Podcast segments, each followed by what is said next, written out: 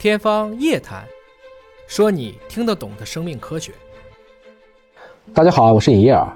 今儿呢，咱聊一聊为什么心情不好的时候连排便都困难。我们可能很多人都会觉得，有的时候一紧张就便秘了。别说啊，这个事儿还是真有科学依据的。这又是一个小鼠实验啊。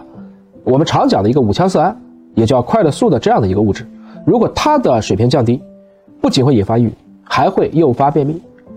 另外一个呢，针对三十四名便秘超过五年的女性患者研究当中呢，也发现，如果抑郁和焦虑会加重便秘。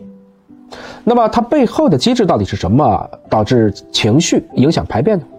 因为虽然我们不能够随便控制便意的产生，也就是说，我总得受到这个结直肠的一个信号才可以，但是大脑可以控制便意信号的传达，也就是排不排便。什么意思？就是说你该憋的时候，你还是能憋的。典型的。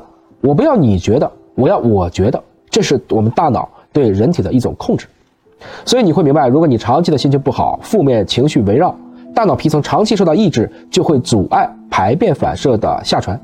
没有接到这个放行的通知呢，粪便只能在结肠等候，又被结肠去压榨水分，最后变得又干又硬，久而久之就成了便秘。在这个过程中呢，直肠又一直在受到粪便的刺激，它老想排便。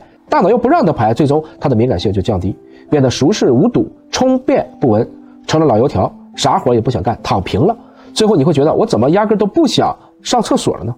坏心情的终点不是排便困难，它可能会给大脑带来更多的负面反馈，比如会容易出现自我怀疑、自我否定，这就变成了一个负向的恶性循环了。心情越差越容易便秘，越便秘心情越差。在慢性的便秘人群当中。有百分之三十三同时会有严重的抑郁症。尹哥想说，人还是要达观，人有悲欢离合，月有阴晴圆缺，及时调整好自己的情绪才是关键。心情好了，整个人就顺畅了。如果真调节不过来，还是要及时的去就医。希望大家都有一个好心情，也就都有一个好肠道。